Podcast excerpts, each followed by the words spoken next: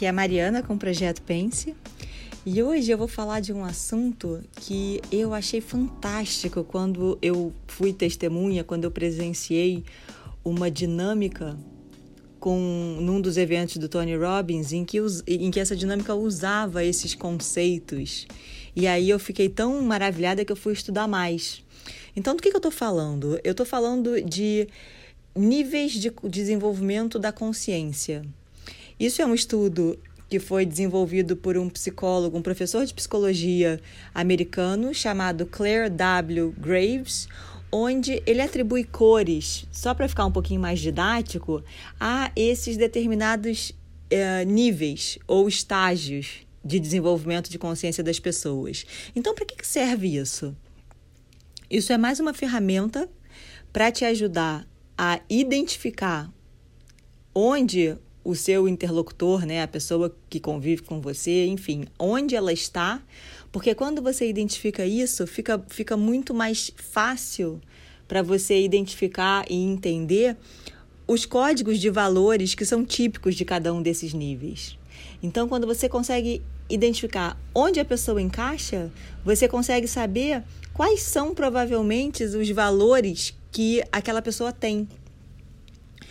Então, como é que isso funciona? É, imagina que é como se fosse o seu centro de gravidade, de como é que você se identifica, como é que você vê a si mesmo.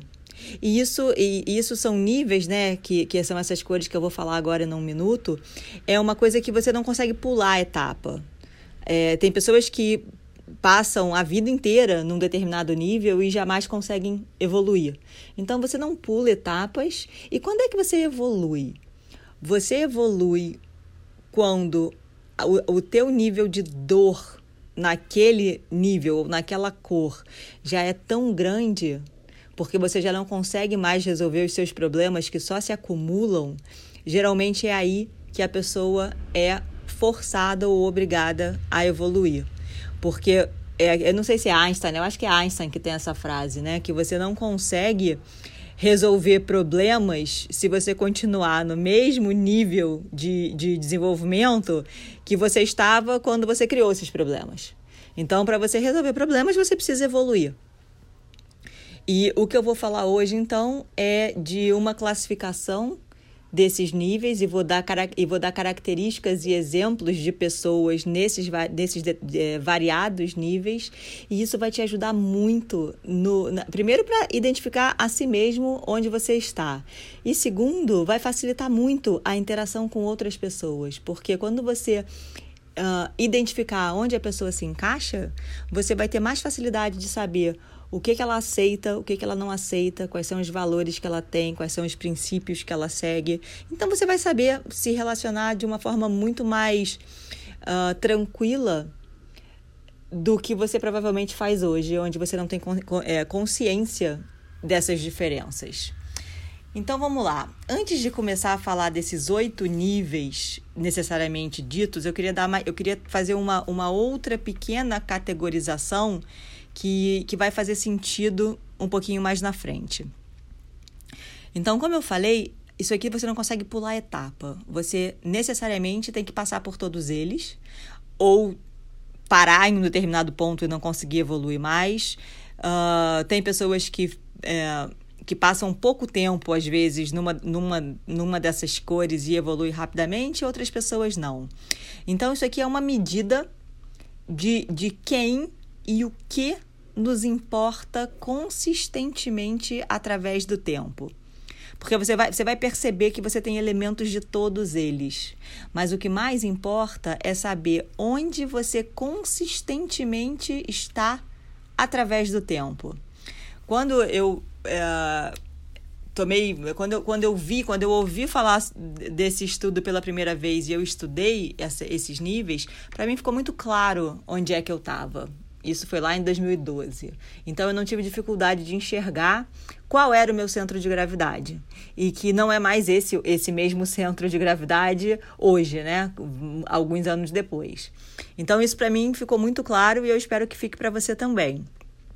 Então vamos falar dessas quatro categorias que são uma introdução ao assunto, porque esses assuntos todos eles vão se juntar à medida que eu for explicando. Então, imagina o seguinte: é, a primeira categoria é aquela, aquela, aquela categoria do egocentrismo. Quem, todo mundo sabe o que é uma pessoa egocêntrica, né? Aquela pessoa que só pensa em si mesma, que só enxerga a si mesma, uma pessoa egoísta. Então, bebês são egocêntricos por natureza. Bebês, eles não têm, né? Eles não conseguem ter a, cap a capacidade psicológica de saber que outras pessoas sentem outras coisas. Eles só conseguem enxergar o mundo deles. Então, quando a gente tem problema aqui? A gente tem problema quando você tem bebês de 40 anos que continuam achando que o mundo gira exclusivamente em torno do umbigo deles e que não conseguem perceber ou aceitar que outras pessoas sentem outras coisas, querem outras coisas, pensam de uma forma diferente. Então, esse é o egocêntrico, é a primeira categoria. A segunda categoria é dos etnocêntricos. Quem são os etnocêntricos? São aquelas pessoas que se importam com elas mesmas e também se importam com aquelas pessoas que estão próximas dela, no seu círculo de convivência, de amizade, de parentesco. Por quê? Porque elas só enxergam quem pode trazer dor ou prazer. Então, muitas pessoas param aqui no etnocentrismo, que é eu me importo comigo, eu me importo com os meus filhos, com os meus parentes, com os meus pais, com meus amigos, com, meus com os meus familiares, com as pessoas que trabalham comigo e parou por aí. Então, são pessoas que estão próximas de alguma forma e que podem te trazer dor ou prazer, de acordo com o nível né, do seu relacionamento e da forma com que você se relaciona. A terceira categoria é uma categoria mais evoluída, obviamente, que, é, que são aquelas pessoas que sentem conexão emocional com todas as outras pessoas. Elas não enxergam só quem está próximo. Elas não fazem, elas não, elas não são limitadas naquilo que elas sentem. Elas se importam com pessoas que elas nem conhecem. E, e por que, que isso é relevante? Porque quando você se importa, você age. Então aqui é um conjunto de pessoas que está preocupado com o que está acontecendo né, com as outras pessoas que elas nem conhecem, que não fazem parte do seu círculo fechado de mundo. E a última categoria, que é a mais evoluída de todas, é o espírito cêntrico. O espírito cêntrico é, a, é aquele que se importa com tudo. Não, não estamos mais falando de se importar apenas com pessoas. Para os espíritos cêntricos, a, a definição de mundo e de vida é muito mais abrangente. Eles se importam com tudo, com animais, com plantas, com Uh, com o aquecimento global, com poluição do ar, com mares, enfim, eles se importam com tudo. Aí você pode estar pensando, ah, mas eu me importo com tudo. Sim, mas pensa bem, aqui é onde você tem o seu centro de gravidade a maior parte do tempo. Aqui é como a pessoa vive, isso aqui é um estilo de vida. Então, o espírito cêntrico, ele não está preocupado só com os seres humanos, não. Muito poucas pessoas atingem esse nível de desenvolvimento. Então, essas quatro categorias, elas, elas vão se relacionar, e eu vou fazer essa correlação, com as cores, que são esses oito níveis de consciência propriamente ditas. Então, vamos lá, vamos começar. A mais básica de todas é o, é, é a cor bege e é aquela pessoa que, que, que o nível de consciência dela é apenas sobrevivência ou instinto. Lembra das seis necessidades humanas? Eu já fiz uma, eu já fiz um live, uma live e um podcast especificamente sobre esse assunto. Então eu vou fazer essa correlação também. Então, essas pessoas do bege, essas pessoas que vivem apenas para sobreviver, bebês são beges, Uh, pessoas idosas que já não conseguem mais né, viver sozinhas, que, que são dependentes de outras pessoas, também são beges. Elas estão preocupadas em sobreviver. Elas estão preocupadas com segurança, com comida, com água, com proteção, com. Enfim, a, o, ali a, a consciência delas está direcionada à sobrevivência. Então, qual é a necessidade humana mais uh, evidente, mais forte para essas pessoas? É a necessidade da certeza ou segurança. E essas pessoas aqui estão naquela categoria do egocentrismo. Elas só conseguem se preocupar com elas mesmas. Então, esse é o primeiro nível. É um foco na segurança, é o medo de tudo.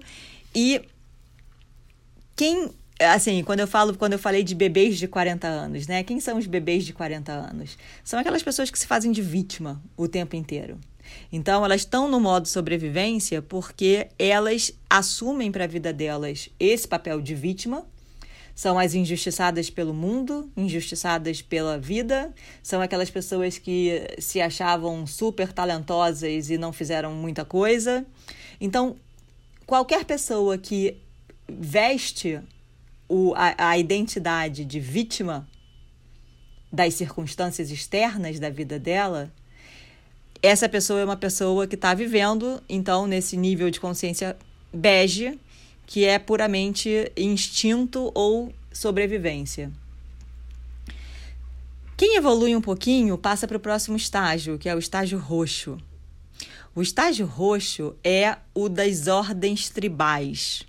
São aquelas pessoas que seguem ritos, rituais, tabus, superstições, folclore. Elas se alinham às regras do jogo e uh, continua sendo a certeza a principal necessidade humana dessa pessoa e elas continuam sendo egocêntricas. Elas não, elas não veem além delas ali. Elas não veem além delas. Então, quem são essas pessoas, né? Dessas ordens tribais? Uh, gangues, tribos, uh, fanáticos esportivos, um, talvez até fanáticos religiosos também. Esses, esses clubes fechados, essas, essas, enfim, todas essas, essas organizações onde você existe, onde existe uma ordem, existe meio, aquela, aquela ideia de mágica por trás de tudo. Então as pessoas não entendem muito bem o que elas estão fazendo, mas elas seguem ali a regra do jogo e elas se adequam à regra do jogo e elas se sentem seguras dessa forma. Então, esse é o segundo nível, o, o nível roxo. Vamos evoluir. Qual é o próximo? O próximo é o vermelho. Quem é o vermelho? O vermelho ainda é egocêntrico. O vermelho não, não tem mais a certeza como a necessidade humana mais importante da vida do vermelho. O que o vermelho quer é se sentir especial ou significância e certeza vem em segundo lugar. Então, quem é o vermelho? O vermelho é aquele que, que, que se acha o deus do poder. É aquele cara que acha que pode tudo, que faz tudo. Ele não, não, ele não, ele não segue regras, ele faz as regras. Ele faz o que quer na hora que quer. Eles se veem completamente separados e superiores às demais pessoas. É aquele cara que explora, é aquele cara impulsivo, é aquele cara quando, assim, quando eu penso num vermelho socialmente, é aquele cara sem noção mesmo, aquele cara que incomoda, porque ele, ele é arrogante. Ele acha que ele pode tudo. Ele acha que ele não tem que entrar na fila. Ele acha que ele pode chegar chegando. Ele acha que ele pode se atrasar uma hora e meia que todo mundo tem a obrigação de esperar. Ele se acha mais importante que os outros. Esse é o vermelho. Então, continua sendo extremamente egocêntrico e o que ele quer é se achar o rei da cocada preta. Ele quer se sentir especial. Heróis, celebridades, enfim, Muitas pessoas aqui vivem nesse nível de consciência do, do vermelho ou Deus do poder. Quando você evolui, você passa para o próximo nível que é o azul. O azul, ele já não é mais egocêntrico. O azul já é o etnocêntrico. O azul, ele já enxerga as pessoas próximas a ele. Ele já se importa com as pessoas próximas a ele. Então, quem é o azul? O azul é aquele cara da ordem do absoluto. É aquele cara que respeita uma estrutura de autoridade, que acredita em códigos de conduta que tem base em princípios absolutos. Então, o azul é o cara inflexível, é o cara rígido, é o cara que acredita em causa e consequência, certo ou errado. E quem são essas pessoas geralmente? São as pessoas de uma igreja, são militares, são bombeiros, são políticos, são pessoas que elas seguem essas condutas muito rígidas e elas têm muito pouca flexibilidade para aceitar ou entender pessoas que tenham opiniões diferentes das, das, das, das, das opiniões delas. Então, o azul, ele continua tendo como necessidade humana, humana principal se sentir especial certeza. O azul adora regras, o azul não gosta de improviso, o azul não gosta de, uh, de, de, de, de, flexibilização de regras. O, adulto, o azul ele quer saber o que vai acontecer e tem um manual para aquilo que vai acontecer.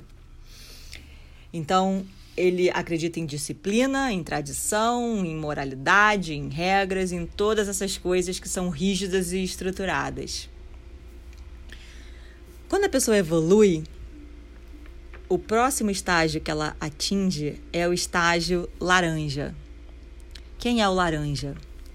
O laranja é o conquistador, é o realizador.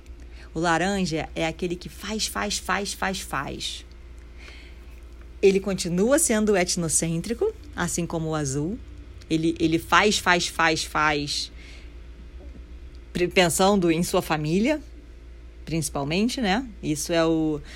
É, é, é, é, essa era a minha realidade. Quando eu digo, e lá em 2012, quando eu comecei a estudar, para mim ficou muito clara a, a, a conclusão de que eu era laranja. O laranja também quer se sentir especial. O laranja faz tudo isso para mostrar para ele mesmo como ele é bom, como ele é competente.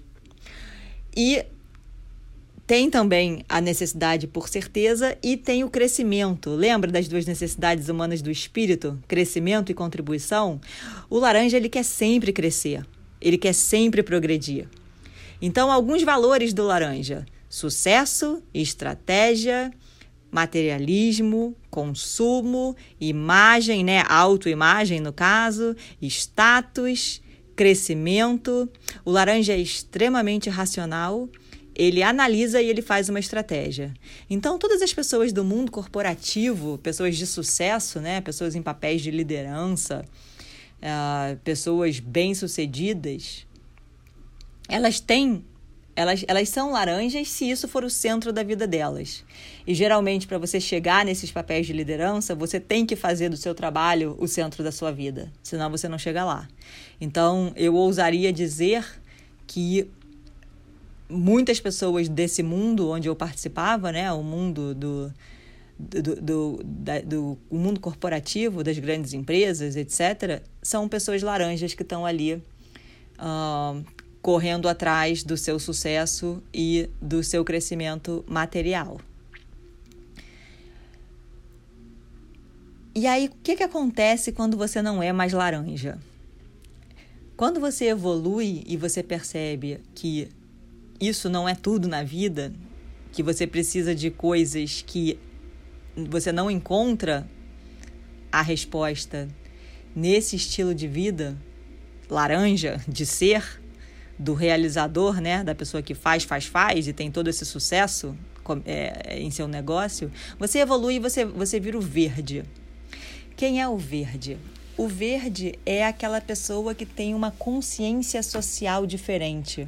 É aquela pessoa que preza pela, pela conexão humana, se conecta com pessoas que conhece e que não conhece. O verde já não é mais etnocêntrico. O verde já se importa com todas as pessoas. O verde já é aquele, aquele mundocêntrico. Então, o que, que o verde procura? Ele procura consenso, igualdade, ele presta atenção em sentimentos, ele se importa com valores, ele quer desenvolver um senso de comunidade. Então, as necessidades humanas do verde são bem diferentes das necessidades humanas do laranja. Enquanto o laranja queria se sentir especial, certeza e crescimento, o verde, ele quer conexão e ele quer contribuição. Ele quer contribuir para o mundo. Ele quer dar o que ele tem de melhor para que o lugar onde ele mora, né, o mundo seja um lugar melhor. Então, o, o verde ele tem uma consciência social diferenciada e ele vive ali. Não é que não é aquele trabalho voluntário que você faz na igreja uma vez por semana que vai te fazer verde. O verde é quem vive ali. Entende a diferença? O verde é quem tem essa consciência social como centro da sua vida, o seu centro de gravidade. Então não é, não, não são ações esporádicas que te tornam verde. O verde tem que ser o centro da sua vida. E eu digo, em 2012 eu era laranja, claramente laranja. Numa, numa corrida desenfreada contra mim mesma, com sucesso como o meu único aspecto de medição de resultados. Hoje, eu sou completamente verde. Eu, eu, eu não vou mais atrás de resultado. Eu hoje enxergo que resultado é consequência, não é meta. Então, hoje eu sou completamente verde. O trabalho que eu faço de tentar, de tentar é, fazer com que a minha palavra chegue ao maior número de pessoas para que elas vivam melhor, pessoas que eu nem conheço. Isso são aspectos do verde. E, e veja bem, não, eu, eu não olhava esse, esse assunto, eu não, eu não revisitava esse assunto faz tempo, faz anos. É, foi uma. Um, na semana passada, na live, uma pessoa pediu esse assunto. E aí eu falei: ah, posso falar sobre isso sim. Já estudei sobre esse assunto, deixa eu olhar novamente. E aí, quando eu voltei para revisitar o assunto e, e, que eu vi novamente aqui, né, as, caracter, as características do verde, né, do espírito humano, dos valores, do, do comprometimento com todos, com a comunidade, a, a questão de compartilhar sentimentos, de se importar, de consenso, de, enfim, eu falei, caramba, olha só, hoje claramente eu sou verde, eu não sou mais laranja. Então é algo que você, como eu falei, né? O que, que faz você evoluir? Quando você não consegue mais achar as respostas para as suas questões na sua vida, para os seus problemas, para as coisas que incomodam. Quando aquilo, quando você não consegue mais conviver com aquela dor, e você precisa das respostas, é quando você evolui. Foi exatamente o que aconteceu comigo. Eu sabia que eu não conseguia, eu não, eu não poderia viver, continuar vivendo na cor laranja.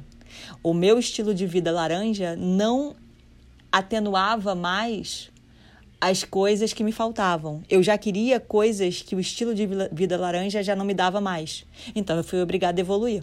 Então hoje eu sou, eu, eu sei que, que mudou. É o que eu sinto. Então, é o verde o próximo nível, então eu sei que eu estou pelo menos no verde.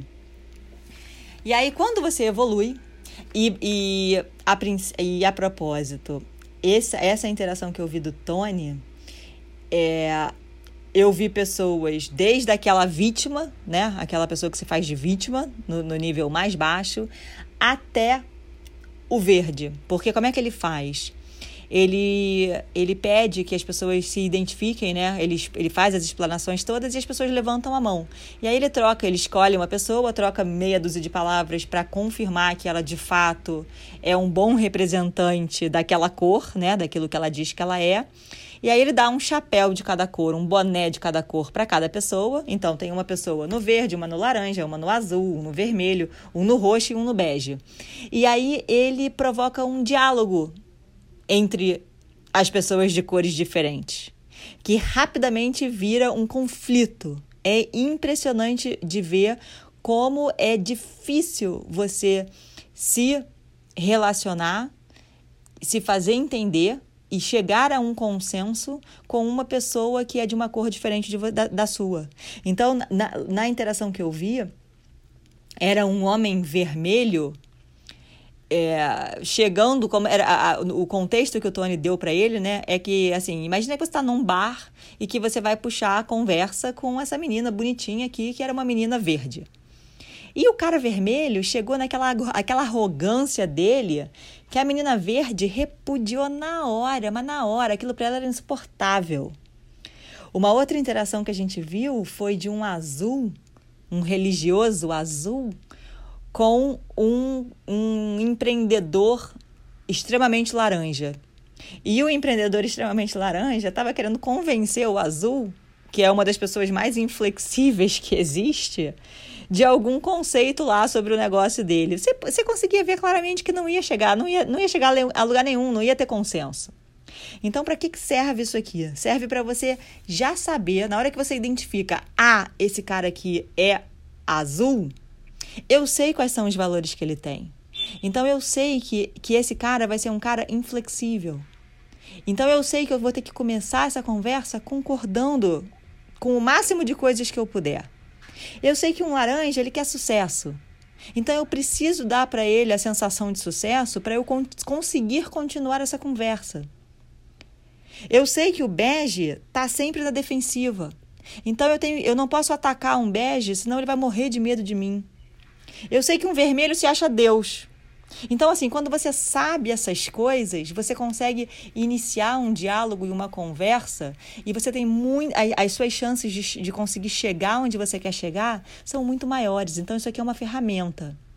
Então, eu vou só terminar aqui a classificação, porque tem mais dois níveis que eu ainda não falei, mas são os dois níveis do espírito cêntrico, né? Que muito poucas pessoas chegam nesse nível. E nessa, nessa dinâmica que eu vi, ao vivo, não tinha nenhum representante, nem de uma cor nem de outra.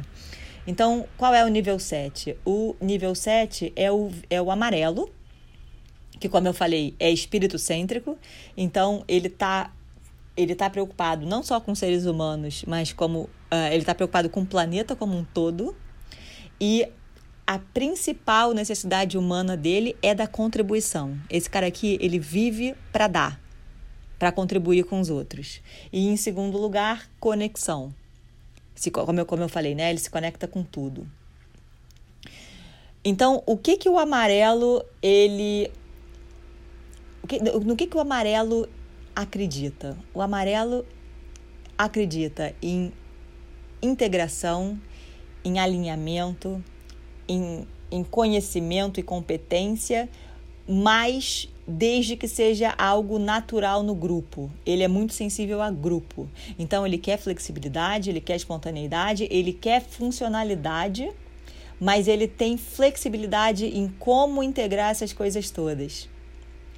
Então, por exemplo, enquanto o azul obedece claramente à ordem hierárquica estabelecida, o amarelo ele, ele enxerga a hierarquia como algo natural. Então, para o amarelo, a pessoa melhor qualificada para fazer, para tomar aquela decisão é a pessoa que vai tomar aquela decisão. Então, é como se, é como se o amarelo sentisse o, o, o sistema natural de como deveria ser. E o oitavo nível, que é o, que é o mais é, desenvolvido ou evoluído de todos, que é, é, é, o, é o ser desperto, né, como eles chamam, awakened soul, é o turquesa. O turquesa também é espírito cêntrico, ele também tem contribuição em primeiro lugar e conexão em segundo lugar, mas o turquesa, ele, ele sente a energia, ele sente a conexão com tudo. Ele, o, o, o turquesa ele é extremamente sensível à harmonia e a elementos místicos não explicáveis, como energia, por exemplo, né? coisas que a gente não vê, mas que a gente sabe que existem. Ele, ele, ele é sensível a tudo isso. E o sentimento dele é sempre de unir coisas, pessoas, aproximar coisas, pessoas com, saber, com sabedoria e sensibilidade. Então, esse turquesa é aquele cara realmente é, totalmente diferenciado no planeta, né? Então, aqui são pouquíssimas pessoas que, que evoluem para chegar no turquesa. Então, eu vou encerrar esse podcast com duas perguntas para você. A primeira é a seguinte: primeiro, né? Em qual cor você está vivendo? Onde está o teu centro de gravidade? Eu vou ler para você as minhas anotações de 2012 que eu achei, né? Que eu fui, que eu fui pegar e achei. Uh, quando eu era claramente laranja, eu escrevi o seguinte: eu tenho um plano e eu sigo o plano. Eu tenho dificuldade de me adaptar às necessidades das outras pessoas quando são diferentes das minhas. Então, eu não estava preocupada se você tem um filho doente em casa, ou se você tem o casamento da sua prima, ou se você está com dor de cabeça. Eu tinha um projeto com um deadline, né, com um, um prazo, eu ia fazer você entregar a sua parte no prazo acordado. Era só isso que eu enxergava. Eu não enxergava pessoas, eu enxergava máquinas programadas para um determinado resultado. Não era um resultado imposto, não é autoritarismo, é bem diferente. É um resultado combinado. Então eu achava que só pelo fato dele ser combinado, eu já estava levando em consideração as necessidades dos outros. Só muitos anos depois é que eu consegui perceber que isso não era o caso. Então, o laranja é o laranja faz isso. O laranja, ele tem um plano, ele segue o plano, ele implementa o plano, ele executa o plano e pronto. Ele não enxerga mais nada. Então, qual é a sua cor?